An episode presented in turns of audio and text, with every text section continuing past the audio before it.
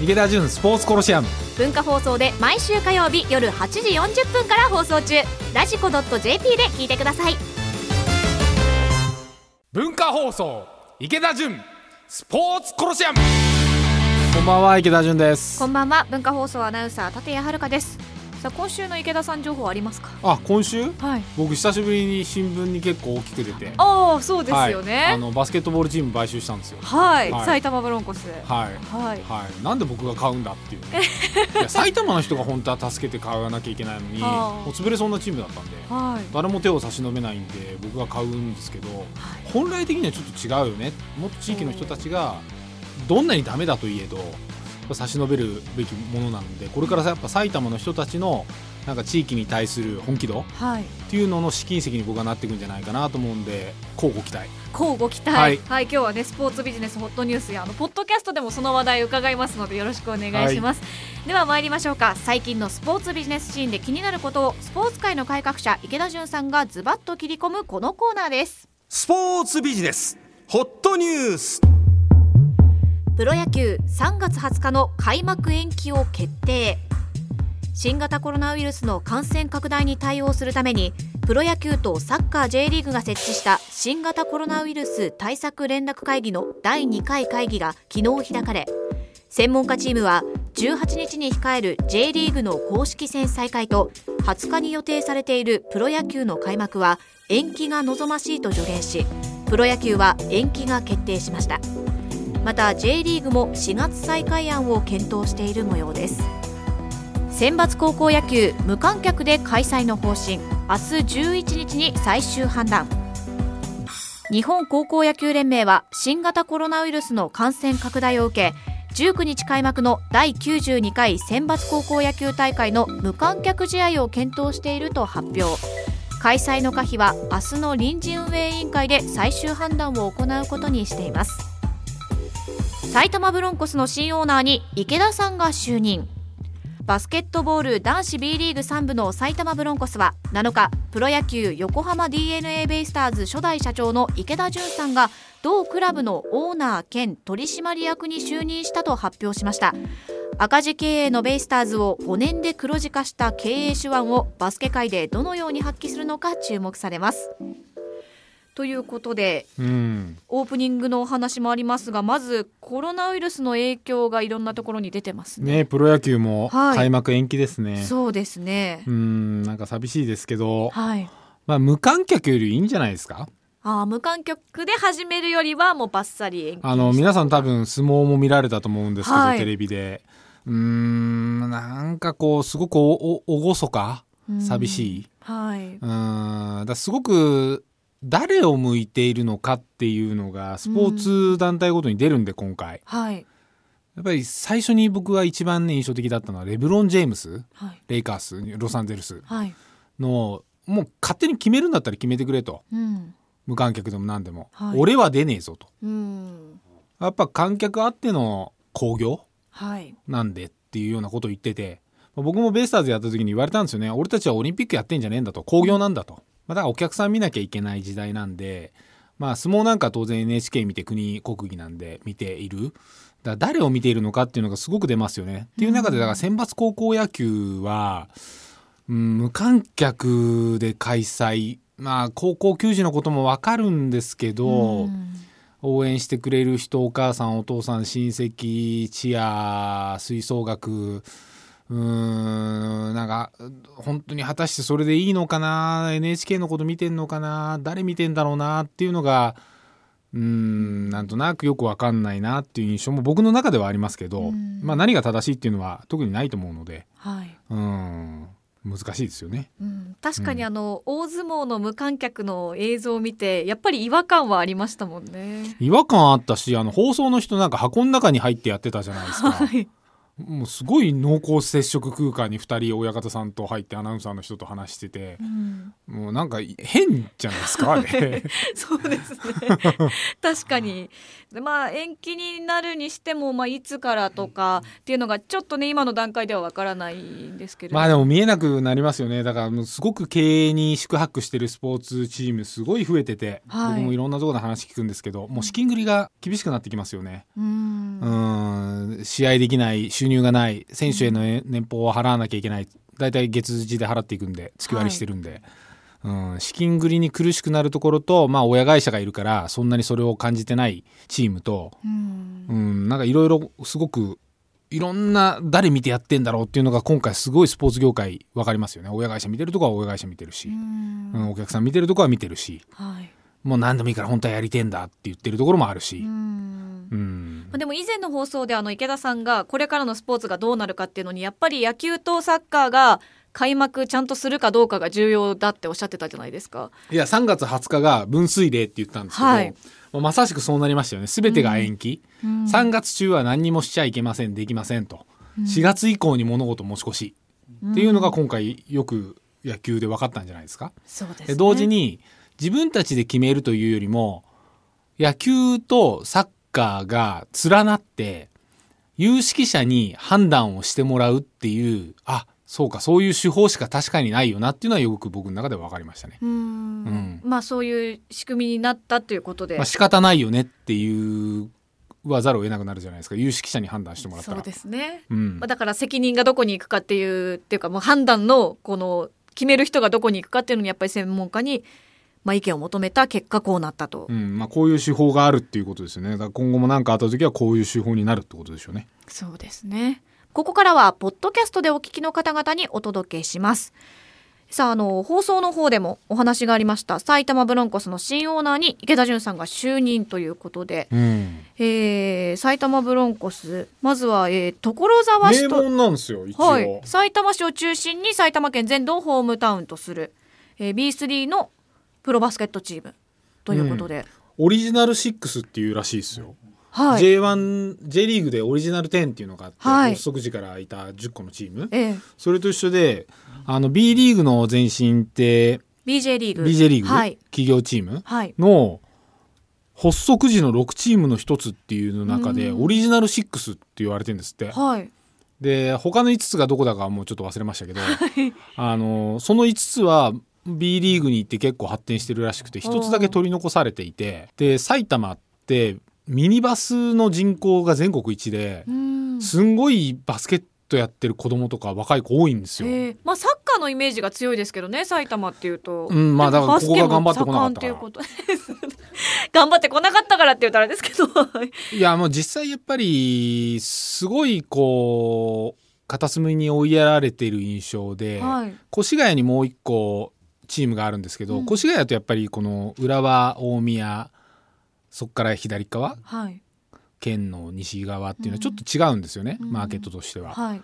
でそこに一個だけチームがあってで僕はもともとあのその埼玉の市長はい。が公約で次世代型スポーツ施設とかなんとか言ってて、うん。まああの公約なんで、まあ、アリーナみたいなものを作る、はいでじゃあコンテンツ必要ですよねと。じゃあ僕はアリーナ作ることできないんで、まあ、コンテンツは僕の方で用意しますねっはい。ていう時に新しいバスケットボールチーム作るか、うん。あのー既存のものっていうのを当然考えたんですけど、はい。なかなかその、まあ新しいものっていうのもブロンコスがあんのに新しいもの作るのかと。うん。でみんなブロンコスのことはあるのみんな知ってるんですよ、はい。まあ、昔からあるチームなんで,、ええ。で一時期はなんか頑張ろうとしてたうん。いろんな構想も掲げてたみたいなんで。はい。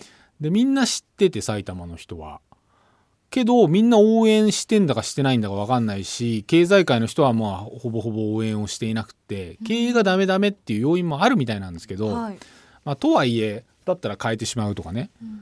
あの僕がやったように株式取ってしまうとかいろんな方法があるわけでね、はいまあ、オラが町のチームとして本来は埼玉の人が支えていくべきうん。本来はね、ものなんですけどまあなんか所沢に移って所沢の中でもすごく肩身狭く奥地に追いやられてるような印象でうん。で僕はすごくだからすどうすんだろうこのチームって思ってたんですよ。うん。はい。でじゃあ新しいチーム作るいやでもブロンコスってみんな知ってるチームあるよね。新しいチーム作ったらこれ見捨てて潰したことになるよねと、うん。でそのままいったら潰れるんですよ。はい。もう債務がすごかったし、うん。何億円もあったしはい。真っ赤っかだし。であ潰れちゃうなと。でそしたら僕まあ頼まれ。はい。でまあ潰れる？まあだったら助けるかみたいな話になり、はいうん、それ頼まれっていうのはどこから頼まれるんですか？まああのもともとの株式持ってた人、うん、で頼まれて、はい。まあしょうがない一肌脱ぐかみたいな話になるじゃないですか。はい。でいやなでも僕埼玉いや鎌倉とか横浜だったらまあわかる。神奈川だったらまあわかるんだけど、なんでもっと埼玉の人助けてあげないんだろうな。経営がどうしようもない。って言われてるって言ってももしこれ仮に横浜で同じような話でよそ者の人が横浜のバスケットボールチーム買うって言ったら、そんなもん許さんみたいな話になって。はい。自分たちでやるべきだ、うん。ハマスタっていうのがそうなんですよ。はい。もともと横浜スタジアムっていうのはあのー1978年かな、うん。川崎から、まあ、ベイスターズの前身の太陽が横浜に移ってきた時にハマスタができたんですけど、はい最初はあのそれこそ西武の資本でね、ハマスタができるみたいな話があったんですって、はい。要するによその資本で。その時に横浜の人たちが結集して鶴岡さんっていうまあ僕の大好きなおじいさんもう亡くなっちゃったんですけどが温度を取って横浜の人たちが金集めてうん。あのハマスタ作ったんですよ。はい。よその人たちに作らせるもんじゃねえって言って。だそれぐらいやっぱり本来地域の人の熱っていうものが地域に対して特にスポーツっていうのは集まりやすいものなんで、なんか僕が本当は埼玉本当は買っちゃいけないんですよ。うん。埼玉の人が買わなきゃいけないんですよ本当は。はい。けどまあ頼まれたし誰も手上がんないしずっと片隅に追いやられて、うん。まあ、そのまま行くと火も消えていくような運命があって、とはいえオリジナル6って名門ではいで一時期頑張ろうとしてた時期にみんなの認知もあって埼玉の人たち、で埼玉のバスケ人口を送ってやっぱり埼玉のバスケットの魂に本当はなり得たものであってね、っうん。て考えたらあ本当俺でいいのかなみたいなのが悩みながらでも誰も手上がんないからじゃあ僕が取りに行き。で同時にあのーまあ今コロナの問題ありますけど、はい埼玉県埼玉市うん。オリンピックサッカーとバスケと射撃が来るんですよ。うん。でまあサッカーはいいですよ。アルディージャとレッツがいるし、はい。もういろんなことやって頑張ってるんで、うん。まあ、レガシーオリンピックレガシーとか、まあ、彼らが頑張る話で、僕らがどうこう、ね、横から口突っ込む話でもないんで、はい。でバスケットのレガシー作んなきゃいけないですよねっていうのは当然市とも話してて。うんで僕埼玉のスポーツコミッションっていうのの会長もやってるんでね、はい。そうですよね。うん、で同時にさあの市長の公約もあるし、でバスケ人口も実はすっごい多い。うん。で実は名門で実はすごく認知のあるクラブ、はい。まあ、どうにか誰かししなきゃいけないよねと、っうん。ていうので、まあ、僕が株式を、まあ、買い受けたんですけど、はい。まあだからこっからですよね。うん。うん、なんかすごくネットでもあのご評価いただいて、はい勝ったねオーナーになったねって言うんですけど、まあそういうことじゃなくて、まあ、シーズンコロナの影響でどうなるかわかんないですけど普通に行くと5月ぐらいで終わるんですよ。はいで来シーズンはまあオリンピック後の9月ぐらいから始まるんですけど、まあ、その間に準備をしてオリンピックレガシーとして再生で立ち上がってから本当に埼玉の人たちが、まあ、最低限口は出せと。うん黙って後ろで冷ややかに成り行きを見守ってるんじゃなくてベイスターズもそうなんですけど、はい。にわかファンっていうのはいくらでも出てくるんですよ人気になれば。はでそうじゃなくてオラが町のスポーツだから、うん。どうやって本当に口も出す金も出すっうんていう人が出てくるか。別に単純に金を出すんじゃなくてやっぱりそのその人たちの自分たちのビジネスとのウィンウィンっていうかそういう構造も作っていく、うん。まあそれは僕プロなんで。はいっていう中で埼玉の熱が本当に上がっていって埼玉の居酒屋うん。所沢の居酒屋でなんか変なことやってるらしいぞとかあの会社が金出したらしいぞとかあの会社のなんかあれと池田が喧嘩したらしいぞとか やっぱうん居酒屋のつまみになるぐらいになっていかないといけないなと思ってるんで、まあ事実上の本当の稼働は6月以降でしょうねう。んうん、今はまあ、あのー最低限に必要な、あの、キュッと、ベイスターズでやったことをキュッと実現できるような、うんあの、組織、人集めをしてるんで、まあ、だいぶ集まってきたんで。うんで、まあ、あの、ネットでもすごく見てもらってるんで、はいいっぱい、俺も雇ってくれ、みたいなのいっぱいいただくんで、嬉しいことに。まあ、昔からのファンの方がこう名門が復活していく姿っていうのをこう見るのも楽しみなんじゃないですか。その池田さんの手腕によってどんどんとこの名門復活へっていうところが。うん、でも来季は、全く弱いっすよ、多分。そうですか、まあ、まあ、弱いっていうと今の選手たち、まあ、まだ選手も会ってないから分かんないんですけど、はいまあ、特に来季何かが大きく変わるわけでもなく、ベイスターズもそうなんで、はい。ベイスターズは3年間弱かったんで、はい。うん、まあ長い目で見て。長い目では見ないですね。長い目では見ない。見ないですよ、はい。5年ぐらいで物事はどうにか見極めないと、なるほど、はい、じゃあまあこの5年みんなで注目しましょうという感じですかねうんか一回忘れてもらってなんか、なんか聞くなみたいなのが一番僕はいいかな。あ忘れた頃にあの池田さんがやってたブロンコスがどんどんどんどん上がってきてるなみたいな。やっぱね23年潜りたいんですよ。ベイスターズも 23年潜ってたんですよ。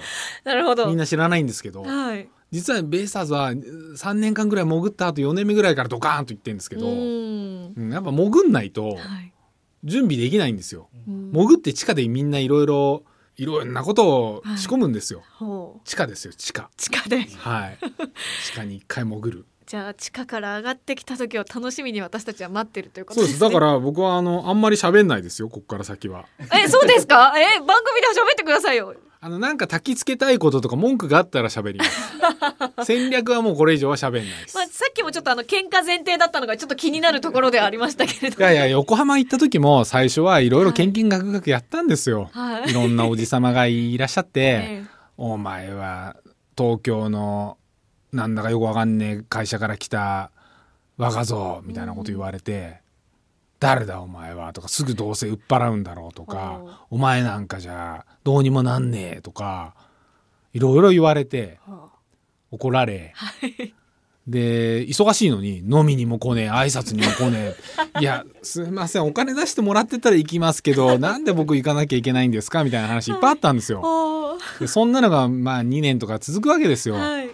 アマチュアの野球協会の集まりとか行ってうん「おめえプロのくせに」って言ってアマチュアのおじさんとかにすっごい怒られたりとかして。いや。ほんなんかどっちがあれなんだプロなんだみたいな。いやまあ今回もねいろんなそういうこともありそうですからまた何かあった時には番組で報告していただいて、そうですね、はい。まあでも誰も見向きもしないものに価値があって、はいはい、あの必ずこう僕は分析するんですけど当然、まあ、コントロールできないところもあるんですよ。経営だから挑戦しなきゃいけない、リスクもと当然取んなきゃいけないんですけど、うん。環境的にマーケット的に言うとアリーナさえできちゃえば絶対勝てるんですよこれ。おー。アリーナが大事ですねやっぱり。アリーナ大事ですよ。絶対勝てるんですよこれ。だってこんなに認知あるんですよ。認知作るのがまず大変なんで。確かに。横浜には B コールセアーズかなバスケットボールチームあったんですけど、はい。認知作るの相当大変だったと思うんですよ。ベイスターズもあったしじゃあでその点もう知られてるっていう面ではかなり強いってこいとですね。やかなり強いですよね。みんな知ってる？へえ。マイナスだけど。マイナスでもプラスでも何でもいいんですよ。知られてるっていうことはうん。すごい大切ではい。知らせんのが大変だから、うん。うん、だしオリンピック来るしはい。人口多いしうん。言っても180万人埼玉市だけでいますからね。で所沢市今所沢にホームあるんですけどはい。もともと埼玉にいたんですけど埼玉からなぜか所沢に出て行ったのか出て行かされたのかよく知らないですけど僕は。で所沢もまあホームみたいなもんなんで、うん。はい。1個しかホームタウンも持てないんですけど、うん。けどまあ広げていくことも可能なんでう、ん。うん、埼玉にはあんなに大きい県なのにもうバスケットボールチームはないですからね。もう生まれないですからね。うん。おそらく。はい。って考えたらもうオセロゲームでひっくり返せないわけがないんですよ本来。はい。だってないんだから、はい取られることがないんだから。確かに。本当に今後楽しみですね。いやいやいやだから2年ぐらい潜んないと。僕別に魔法使いじゃないんで、潜り期間も含めて私たちは楽しみにしたいと思います。はい、なのでまあ皆さんあのぜひあのビフォーアフターでビフォーは見に来てもらって、おーそうですね。コロナ明けには。そうですね。はい、まあ来シーズンでもいいですけど、うん今シーズンどうなるか分かんないですからね。そうですね、うん。まあじゃあビフォーアフターどっちも楽しみにしたいと思います、はい。えー温泉行きましょう温泉。あ、いきますかね。えー今週は池田さんが就任した埼玉ブロンコスの話題をお届けしました。続いてこちらのコーナーです。スポーツ夢ぐり機構。アスリート、スポーツ選手にとって温泉はコンディションを整えたり、疲れを癒したり、リハビリしたりする格好の場所です。そこでスポーツ選手にまつわるとっておきの温泉話をご紹介していますが、今回は池田さんがおすすめする温泉です。どちらでしょう、今日なぜかこのラジオのブースの中に、もう超偉い 超偉い。村田 P もいますけど 村田 P いますね。はい村田 P 石川県の出身なんですって、じゃあということで石川県の温泉を一つ。お、どちらでしょう？ランプの宿。ランプの宿。はい。僕週末に奥様のバースデーをやったんですよ。おお、はい。でふと思い出してええ、住友商事に勤めてた頃かな。はい。頑張って飛行機に乗って石川に行ってランプの宿に泊まったんですよ。越前ガニを食べ。はい。あの頃にした贅沢ですよ20代の。はい。もう若かりし僕。夜ランプなんですよ全部。でランプの温泉に洞窟とかもありながら、日本海見ながら能登半島の先にあるんで。はい。でそこで温泉に入って。素敵ですね。素敵ですよ、はい。はい、寒いこのぐらいの時期に行ったんですよ多分。ええで、奥様とっていうそうこと奥様と、ですよね。うん、へえ。これ奥様とじゃなかったら問題いですよね。やいや、そうですね。聞いてないかもしれないけど、素敵ですね。これ確かに写真ありますけれども、この露天風呂とかにもちょっと明かりがポッと灯って。そうすごいランプで、はいで僕その帰りにランプも今もう20年ぐらい経ったから分かんないですけど、はい。ランプも売ってるんですよそこでガラスの中にろうそく入れるようわなあそういうのも可愛らしいのが売っててはい。この前ちょうど僕のバーベキューセットの中からそのランプのいやあーこれそうだこれランプの宿で買ったやつだと思って 出てきたんですバーベキューセットから出てきたと。はい へえ。じゃあまあ思い出の場所を。思い出の場所で、ええあの村田 P もいるし ちょっとふと週末に思い出しましてうわあなんかちょっと甘酸っぱい感じのい。や甘酸っぱい甘酸っぱいあ どうなんですかねなんかちょっとあの照れてる池田さんが珍しい。いや僕はねあのカニの味しか今口の中に出てこないんですよ いやもう完全に松葉ガニの越前ガニか、はい越前ガニの味が口の中に。だからそれを一匹食べさせてくれて料理も美味しいんでえー素敵ですね。うんもうみんな今なんか飛行機ガラガラらしいんでね。